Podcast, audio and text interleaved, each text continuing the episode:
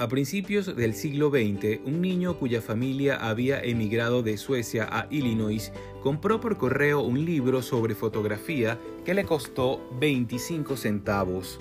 Cuando llegó el pedido, descubrió que en lugar de mandarle el libro que él había pedido, le habían mandado uno sobre ventriloquía.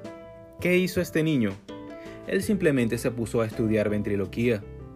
Este niño era nada más y nada menos que Edgar Bergen, quien por más de 40 años entretuvo a la gente con la ayuda de un muñeco de madera llamado Charlie McCarthy.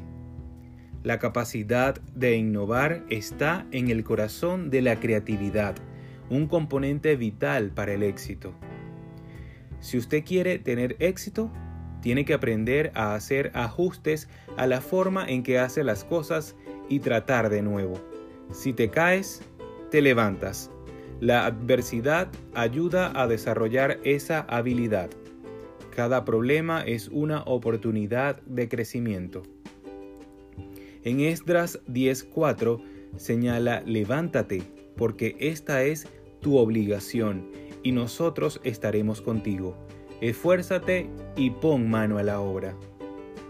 Amigo, hermano, no es tiempo de ponernos a llorar a la orilla del camino si las cosas no salen como esperábamos. Es tiempo de levantarnos y comenzar a andar, porque sin duda el camino nos llevará a un inesperado destino. Recuerda que Dios siempre nos tiene grandes sorpresas. Que tengas un feliz día, que Dios te bendiga.